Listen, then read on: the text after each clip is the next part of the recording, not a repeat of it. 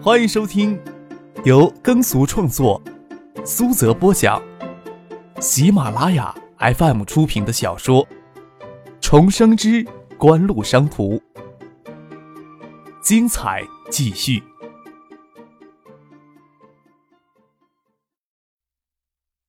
第三百一十九集。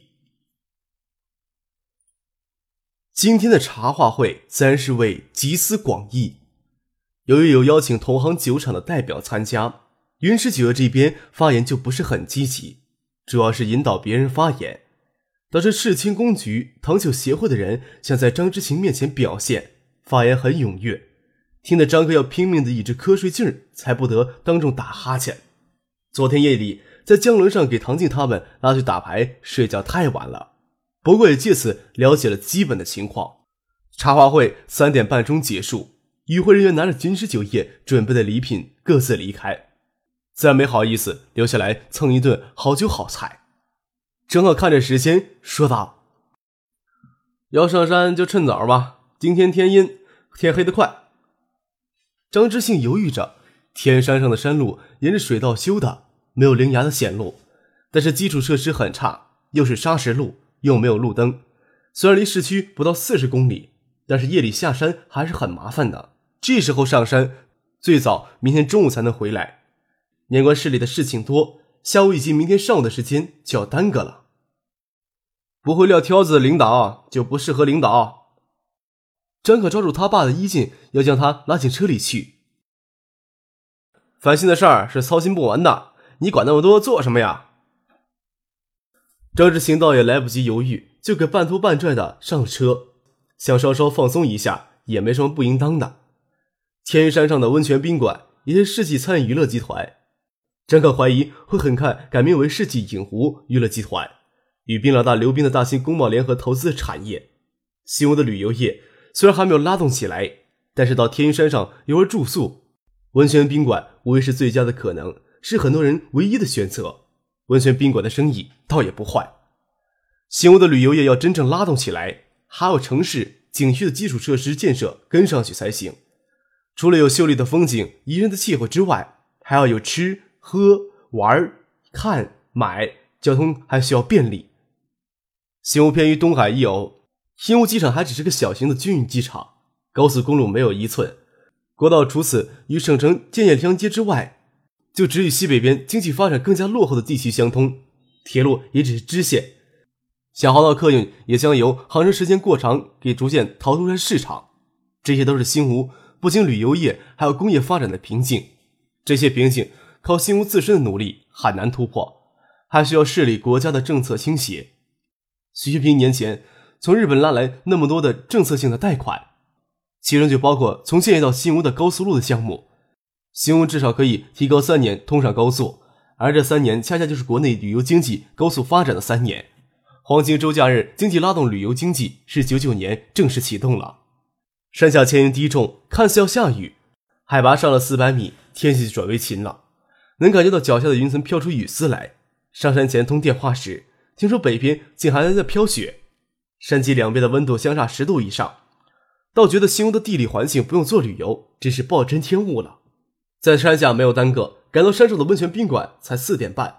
晚晴、唐静不见踪影，听说一过来就去北坡的滑雪场了。手机信号还没有覆盖到山上来，也无法联系到他们，只能等他们玩够了自己回来。他们先去泡温泉。这时候赶去北坡的雪场，不用多久天就要黑下来了。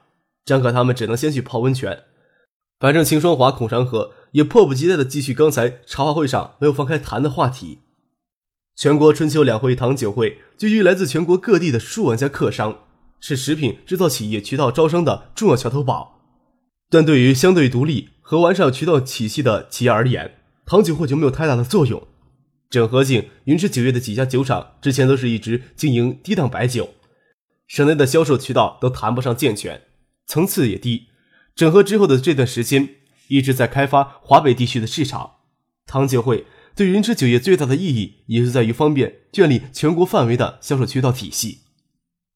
云池酒业借助糖酒会发力做大一些市场动作，这是可行的，但是要目标清楚，手段明确，有限的资金要用在关键处。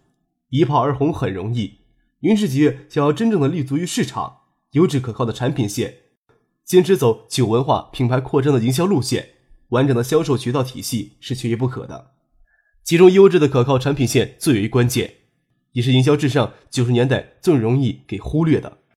在鹅卵石砌成的温泉浴池里讨论这些问题，外面的天色变化也感觉不到。只要晚晴、唐静他们从北坡雪上回来，张克他们才走出温泉浴池，一起吃晚餐。吃过晚餐，张克倒偷懒不谈事情了，别要去泡温泉。他拉着唐静往外面走。唐静虽然喜欢与大家热热闹闹的凑在一起，但是也希望与张克有独处的静谧，要享受在月色下凝视张克有隐隐沧桑的眼睛。不过在张之行、梁克真面前，这种情绪要收敛起来。张克拉他出去，他还半推半就了一番。装出百般无奈的给张克强拖出去。月色很好，山上洒满了点点的星光余晖。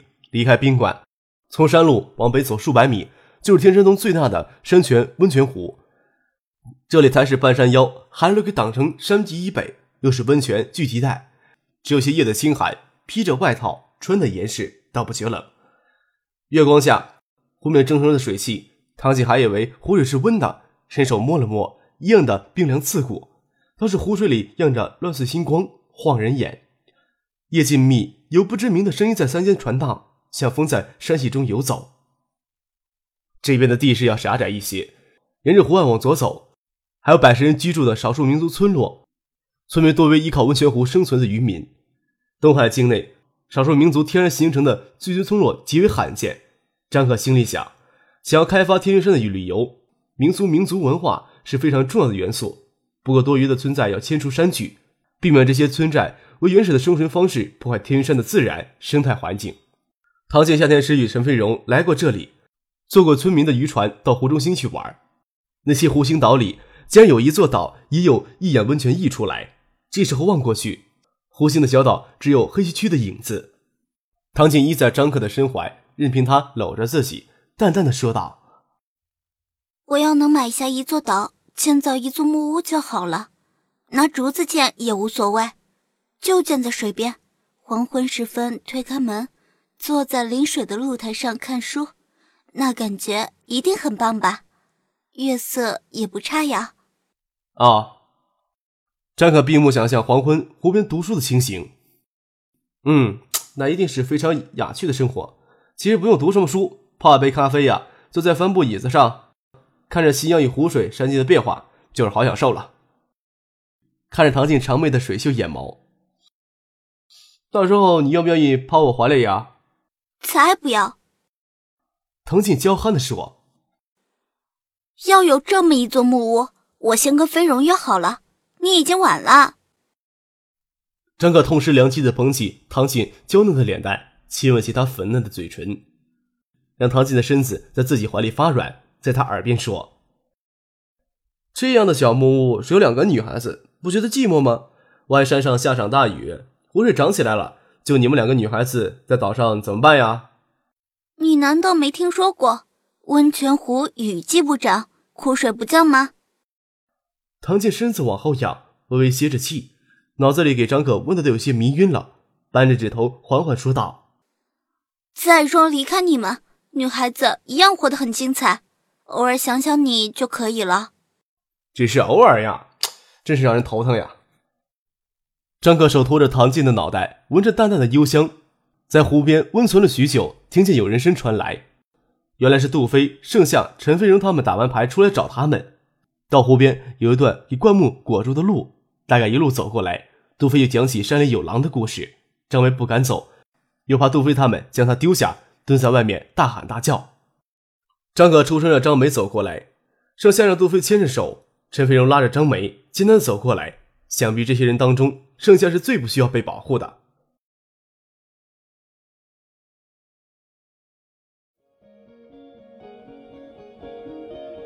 您正在收听的是由喜马拉雅 FM 出品的《重生之官路商途》。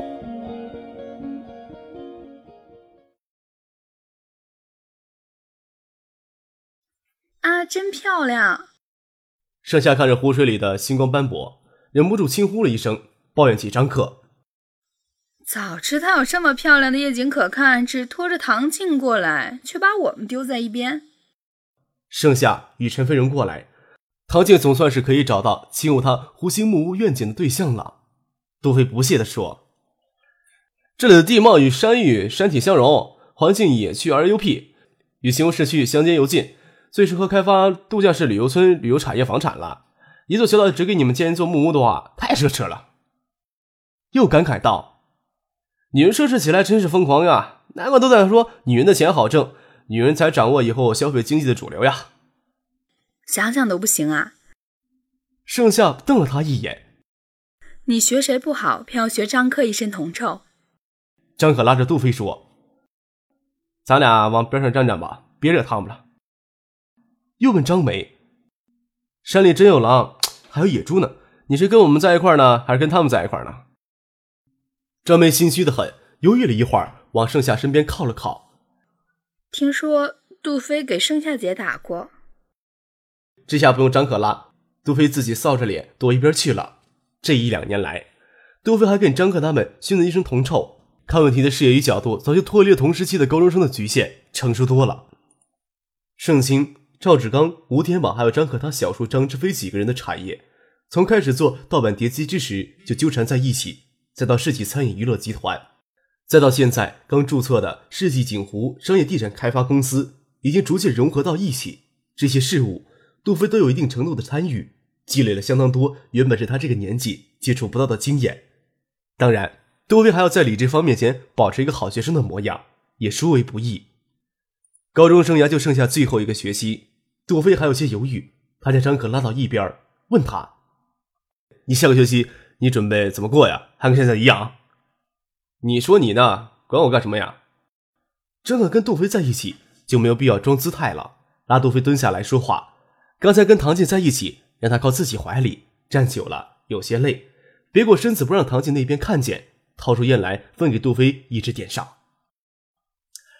我跟我家老头子商量，他虎着脸说不会为我上大学的事情操心，我爱上哪上哪，能上哪上哪，就算上海州大学他都没意见。我妈说他们学校某某孩子考上某某大学如何如何，不许我丢他脸，少说也得给考上东大。其实东大还是有点难度的，就想跟你合计合计。杜飞蹲下来说：“我看我下学期真的要认真学习了，不然真的够呛了。”那你就认真学习啊！有李志峰、周小龙母女俩，我看你在学校混的也挺滋润的。郑可黑然笑着说：“哎，你可别胡说了。”杜飞却心虚的往回头看了一眼。就听见盛夏、唐静、陈飞荣他们细碎的笑声依旧。说正经的啊，倒也不是说读书没用，关键是花这么大力气读那些书，还不如抠出些时间学点其他东西呢。你给我看的书，我都有在看。瞧你那点出息，就为上一个东海大学，也需要将你老子搬出来，难怪你老子瞧不起你呢。东海大学，其实我老头子出马也挺费劲，就算搞个自费生，消息还是会传出去的。我妈什么都好，就是比较爱面子，你也知道。我家是我妈做主，要是能帮咱们两个搞两个特招名额，什么事情不都解决了吗？都高考都免了吧？哎，你小子思路倒是很清晰呀。只是，张可想起周锦喜这老家伙在东海大学的影响力不可低估，又跟苏雨晴搞在一起，想必是也攀上了李月国的关系。这时候再搞东海大学两个特招名额，可能有些难度。张可想了一会儿，才说道：“啊，到时候也不是没有办法。”的确不需要浪费太多的时间，你还是按照你原先的计划去安排吧。天山上的旅游资源大多都处在野性通幽处的未开发状态，张克他们倒未觉得有什么不便，寻游探胜更有乐趣。景湖今年以来以爱达电子的名义资助海州市一中学员冬令营活动，也是与新屋旅游局合作到天云山来巡游探胜。冬令营春节后才开营。需要考虑到唐静、杜飞他们这些高三毕业班的学生，学生会干部紧张，就没让他们参与冬令营的前期筹划。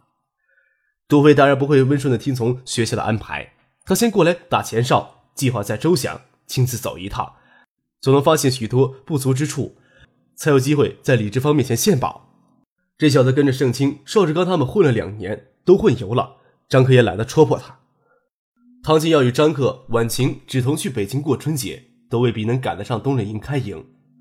张克他们在山上住了四天，再不下，芷彤、西荣、西雨三个小丫头都要成野人了。竟有一次给西荣怂恿着玩躲迷藏，不是他们三个小丫头相互躲，是三个小丫头跟张克他们躲，走失了半天，把大家都吓了一身冷汗。这才腊月二十六提前一天，乘江轮离开新吴，张志行、梁格真则在新吴过他们的第一个春节。张克、婉晴、唐静带着芷彤在省城下了船，准备从建业乘飞机去北京，没有让傅训和马海龙随行，让他们回海州跟家人一起过春节。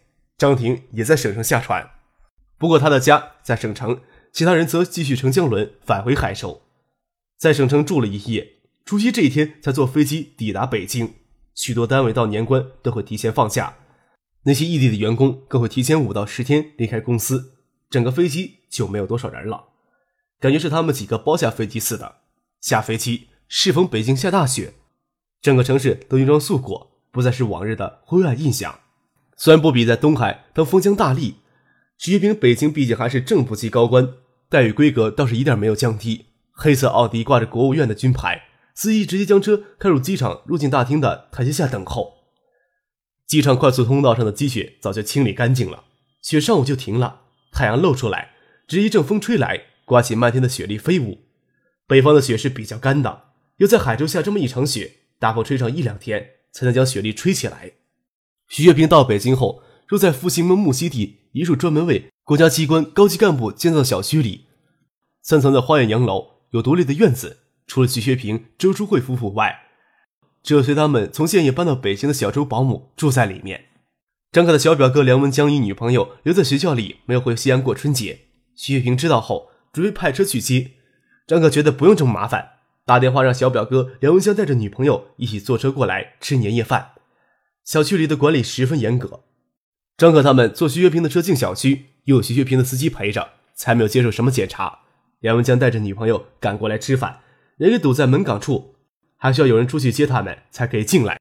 张克年终向昆腾在线投入数百万的曾几名清华在校，梁文江与马向东等几名清华在校或者毕业生都努力搭建一个门户网站的框架，并负责网站的运营。做技术的都不容易给外界的消息分心。梁文江属于那种只有自己遇到了才会给吓一跳或者吃一惊才明白过来。他与他北京邮电学院的女朋友赶到木樨地的这处小区。给门岗处武装值班的武警拦在门外，才意识到这是一处高级干部聚居的住宅区。等张可由人带着过来领他们进去，他才想起来这里原来是清华同学一直谈论的部长小区。梁文江跟张可他小舅一样，有些读书人的淤气，人情世故比起来杜飞要远不如。不过徐学平喜欢这样的人，徐学平见过太多处事圆滑的人，不喜欢那样的人。要由梁文江与他女朋友夜里一起守岁。房间虽然不多，不过梁文江的女朋友可以与唐静同一房间，梁文强可以与张克同一房间。唐静与芷彤在院子里堆雪人，徐平为芷彤过来特意花了些心思，像其他院子里都积雪已经清空，唯有这座院子里的积雪保持原样。不过片刻之间就给芷彤踩乱了，可见小丫头的兴奋劲儿。